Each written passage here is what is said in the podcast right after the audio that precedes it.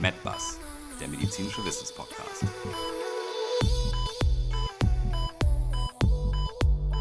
Willkommen zu unserem medizinischen Wissenspodcast. Mein Name ist Susanne Kreimer und an meiner Seite auch heute Abend wieder Herr Privatdozent Dr. Andreas Max Einer. Max Einerchen, du hast dir neben ganz vielen diversen Hobbys ja auch das Prostatakarzinom ausgesucht. Gibt es dafür einen speziellen Grund? Nun kann ich es natürlich auf diversen Dating-Apps aber wirklich wieder vergessen zu punkten. aber zum Thema, tatsächlich habe ich bereits im Studium und im Rahmen äh, meiner wissenschaftlichen Zeit in Boston mich mit diesem Organ sehr ausführlich auseinandergesetzt. Da hast du recht. Und über die Jahre tatsächlich eher zu meinem Spezialgebiet als zu meinem Hobby erklärt. Aber du liegst wie immer sicherlich nicht ganz falsch damit. Dann würde ich vielleicht direkt einmal ein paar kurze Einleitungsdetails und ein paar harte Fakten zu dem Thema beitragen. Sehr gerne. Also, das Prostatakarzinom, was heute unser Thema ist, ist die häufigste Tumorerkrankung des Mannes und die zweithäufigste Krebstodesursache des Mannes nach dem Lungenkarzinom und die Inzidenz, also die Auf das Auftreten mit dem Alter steigend.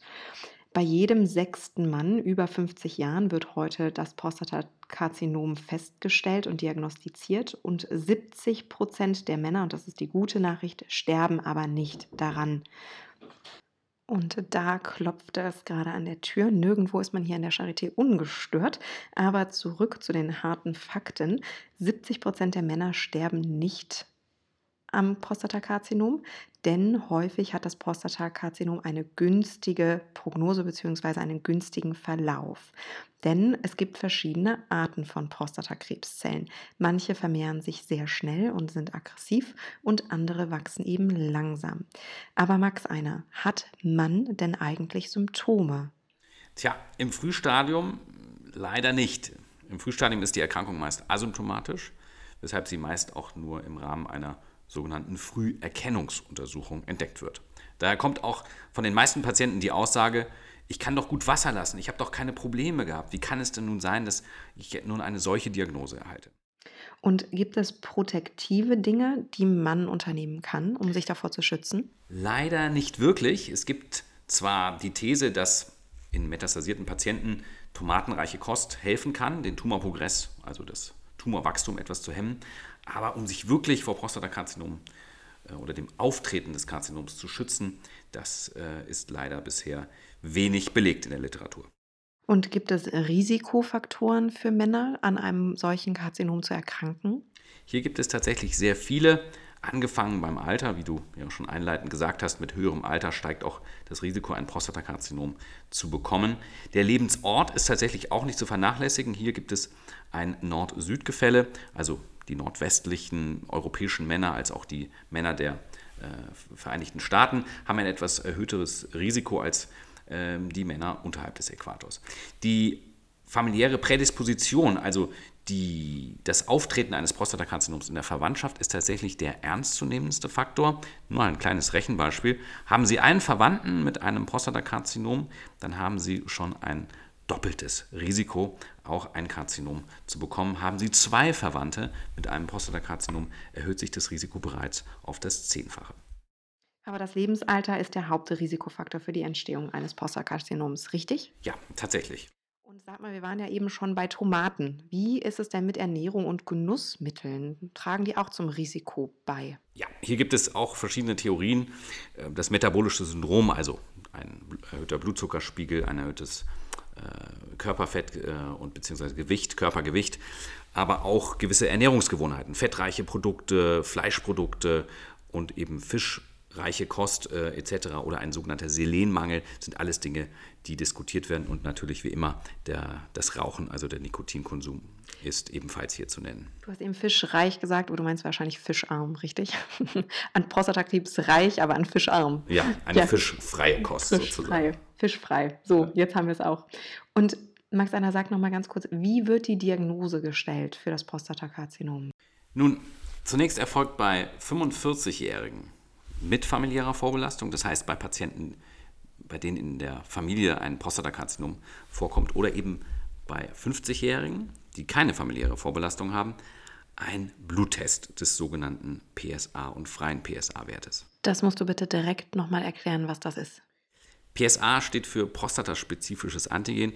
Ich wiederhole äh, mich vielleicht im Vergleich zu einem vorherigen äh, Podcast. Es steht wirklich für prostataspezifisches Antigen und nicht prostatakrebsspezifisches Antigen. Das heißt, der PSA-Wert unterliegt vielen Einflussfaktoren, aber eben das Prostatakarzinom ist ein doch ernstzunehmender Faktor dieser PSA-Werterhöhung.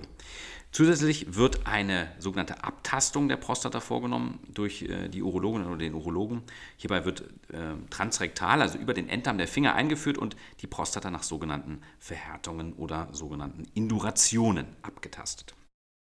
So, Max einer. Jetzt haben wir einen oder beziehungsweise zwei erhöhte PSA-Werte und oder einen auffälligen Tastbefund. Und der Verdacht eines Prostatakarzinoms verhärtet sich damit. Was passiert jetzt?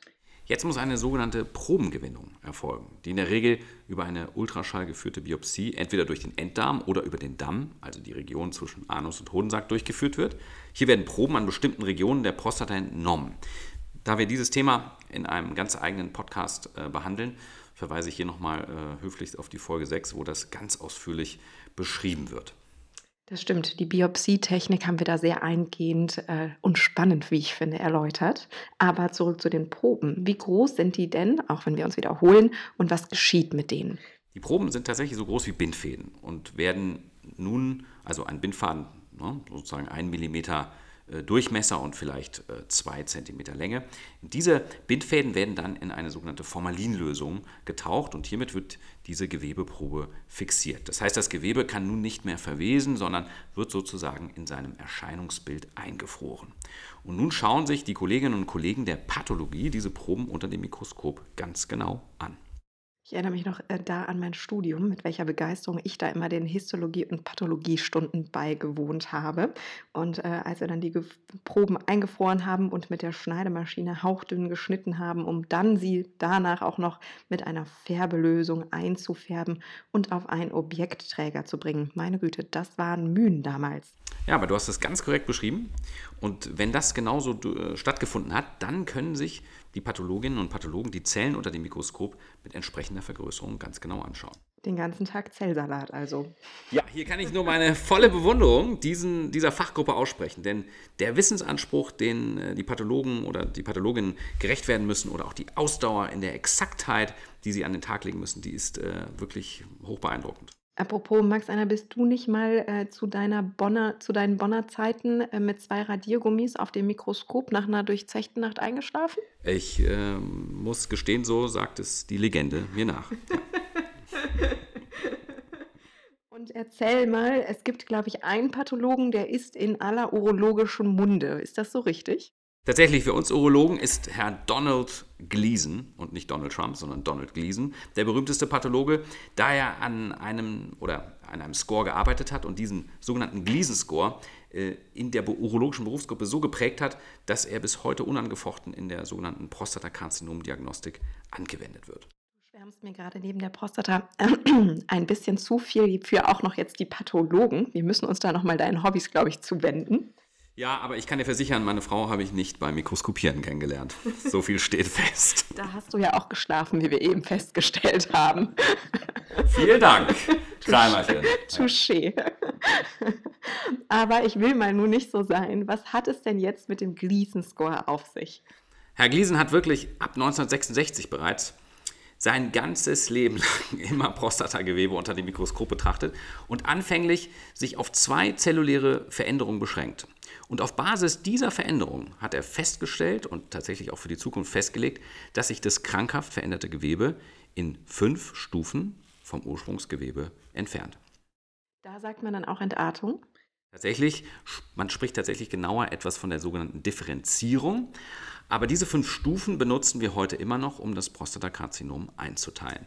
Jetzt hast du eben aber ja von Gleason Score gesprochen und nicht von Gleason Stufe. Was hat es jetzt mit dem Score auf sich? Ja, wenn man die historische Betrachtung einmal etwas ausklammert, dann wird auf der Länge einer sogenannten Bindfadenprobe festgestellt, welches Muster der veränderten Zellen am häufigsten und am zweithäufigsten auftaucht. Das heißt, man muss sich vorstellen, diese 2 cm lange Probe auf dem Objektträger wird mit, mit dem Mikroskop abgefahren und man erkennt dann unterschiedliche Muster und hier wird eben das ersthäufigste und das zweithäufigste Muster in Zahlenwerten ausgedrückt. Als kleines Beispiel könnte es dann zum Beispiel heißen 3 und 4. Und dann entspricht diese Summe dem sogenannten Gleason Score. Ganz genau. Und wozu Gut kombiniert, Watson. Dankeschön. Und wozu benutzt man denn jetzt diesen Score genau? Oder warum ist der für mich als Patient wichtig? Tja, wie Herr Gliesen damals schon herausfand, korreliert eben dieser Gliesen-Score tatsächlich auch mit dem Überleben der Prostatakarzinom-Patienten. Das heißt, je höher der Score, desto schlechter könnte ein Krebsverlauf sein. Ganz exakt. Und wie benutzt man den Gleason-Score für die Beratung der Patienten? Nun, dieser Score ist eine Säule der sogenannten Prognoseeinschätzung. Prognose, also die Vorhersage für die künftige Entwicklung der Erkrankung. Ja, danke sehr für die Erläuterung nochmal dieser Begriffe. Das ist, äh, ist glaube ich, sehr hilfreich. Man möchte den Patienten zum einen eine Aussage über die Entwicklung geben und zum anderen auch gegebenenfalls Therapien aufzeigen, die die Erkrankung kurativ, also heilend oder nur palliativ, lindernd behandeln können. Genau, so benutzt man dann also den Gleason-Score und den PSA-Wert, richtig? Ja, und in gewissen Fällen auch unterschiedliche bildgebende Verfahren, um dann zwei wichtige Wahrscheinlichkeitsaussagen treffen zu können. Jetzt bitte das nämlich. Welche sind das? Wie wahrscheinlich ist es, dass das Karzinom bereits metastasiert ist, also sich bereits an anderen Stellen im Körper abgesiedelt hat? Oder wie wahrscheinlich ist es, dass das Karzinom nur auf den ganz konkreten Ort der Entstehung, also in diesem Fall auf die Prostata, beschränkt ist? Und damit kann man dann die Patienten in Risikogruppen unterteilen. Korrekt, so gibt es eine sogenannte Niedrig- oder eine mittlere oder eine Hochrisikogruppe. Und das Risiko bezieht sich immer auf die Wahrscheinlichkeit der lokalen Erkrankung bzw. eben der Metastasierung in Lymphknoten oder bereits Knochen oder andere Organe. Wenn du jetzt andere Organe sagst, das ist, glaube ich, auch gerne ähm, immer so eine Multiple-Choice-Frage in den Staatsexamina. Welche sind denn das, Max Einer? Nun, ähm, die ersten Organe sind in der Regel dann die äh, Lunge und die Leber, die hier zu nennen wären. Und ähm, das interessiert ja die Patienten auch immer sehr, wenn sie dann in die Sprechstunde kommen. Wie hoch ist die Überlebenswahrscheinlichkeit? Wie muss ich mir das jetzt also als Patient vorstellen? Was passiert jetzt weiter? Der Patient bringt entsprechend eine, eine Fülle an Daten mit automatisch. Das ist der PSA-Wert, das ist sein Alter, das ist, äh, sind die Anzahl der betroffenen Zylinder, aber auch sozusagen auf den Zylinder, also diesen Biopsiezylinder gerechnet, wie viel Prozent dieses Zylinders ist betroffen, wie viel äh, Prozent ist nicht betroffen und äh, gibt es gewisse Vortherapien, die der Patient schon hatte. Und all diese Daten packt man zusammen in, eine, in ein sogenanntes Nomogramm. Das sind also große Datenplots, in denen diese ganzen Daten von unterschiedlichen Patienten anonym natürlich gespeichert sind. Und man kann dann diese äh, Daten, diese kleine Datenwolke eines Patienten hier einmal durchspielen. Was passiert, wenn ich operiert werde? Was passiert, wenn ich bestrahlt werde? Was passiert, wenn ich nichts mache? Und genau diese Fragen, was passiert, kann man damit beantworten. Also werde ich in fünf Jahren noch leben? Werde ich in zehn Jahren noch leben? Muss ich nach fünf Jahren vielleicht eine zweite Therapieform hinzuziehen? Wird das Karzinom auf die Prostata beschränkt sein oder gibt es vielleicht Lymphknoten, die schon postoperativ betroffen sein könnten? All das sind statistische Aussagen, die ich jetzt dem Patient mit an die Hand geben kann. Spannend. Und sagen wir jetzt mal ganz praktisches Beispiel. Ich komme zu da, dir in die Sprechstunde und habe ein mittleres Risiko. Hier hast du dir gleich äh, eine, eine, eine gute Risikogruppe rausgesucht. Warum? Denn diese Karzinome bezeichnen wir als Kliniker oder als Therapeuten als sogenannte klinisch signifikante Karzinome. Das heißt, diese Karzinome sind in der Regel noch auf die Prostata begrenzt, haben aber ein zu hohes Risiko zu metastasieren, wenn man jetzt nichts unternehme. Das sind also gut therapierbare Karzinome. Ja, es sind vor allem Karzinome, die man therapieren sollte. Könnten wir das mit dem mittleren Risiko jetzt bitte noch mal ganz kurz quantifizieren? Also welcher Gleason-Score und welcher PSA-Wert liegt vor, damit ich zu dieser mittleren Risikogruppe gehöre? Ja, stellen wir uns jetzt einen 60-jährigen Patienten vor, der beispielsweise einen Gleason-Score von 7 hat. Ja, und Sie erinnern sich an diese kleine mathematische Formel. Das kann natürlich entweder ein 3 plus 4er oder ein 4 plus 3er sein. Und der PSA-Wert sollte zwischen 10 und 20 liegen. Gut. Und ähm, wie wäre es nun, wenn ich in der niedrigen Risikogruppe angesiedelt bin? Ja, diese Gruppe ist eigentlich eine sehr interessante Gruppe, da hier basierend auf gewissen Kriterien, also PSA, Anzahl der betroffenen Zylinder, prozentuale Beteiligung des Karzinoms je Zylinder, der Tastbefund und viele andere Kriterien, beschreiben dieses Karzinom ähm, als eines, was auch einer sogenannten aktiven Überwachung unterzogen werden könnte. Das heißt konkret, die Patienten unterziehen sich stetigen PSA-Wertkontrollen in definierten Abständen, aber auch Folgebiopsien in den Jahren darauf. Und diese Patienten müssen nur dann therapiert werden, wenn sich eben PSA und der entsprechende Gleason-Score in diesen Folgebiopsien verändert. Und nun der Vollständigkeit halber, um hier niemanden auszulassen, was erwartet mich, wenn ich in der Hochrisikogruppe bin als Patient? Hier ist schon eine gewisse Wahrscheinlichkeit gegeben, dass das Karzinom bereits Absiedlungen in den Lymphknoten oder Knochen hinterlassen haben könnte, es also schon Metastasen gibt. Hier muss eben mit entsprechender Bildgebung ganz genau geschaut werden, ob es nur auf die Prostata begrenzt ist, da die Wahrscheinlichkeit eben für diese Absiedlung bereits gegeben ist und äh, hier entsprechend äh, nachgesehen werden muss. Nun sollten wir aber zunächst, glaube ich, hier einmal unterbrechen, da die Therapie des Prostatakarzinoms und insbesondere aller Risikogruppen einen ganz eigenen Podcast füllen würde. Ähm, daher hoffen wir nun an dieser Stelle, dass wir Ihnen das Prostatakarzinom heute etwas verständlich und näher gebracht haben und freuen uns natürlich auch, Sie in einer unserer nächsten Folgen wieder begrüßen zu dürfen. Anregungen, Fragen oder Kritik bitte wie immer an medizin.medbus.de und damit verabschieden wir uns aus dem nicht mehr sonnigen Berlin. Ihre Susanne Kreimer und ihr Andreas Maxheimer.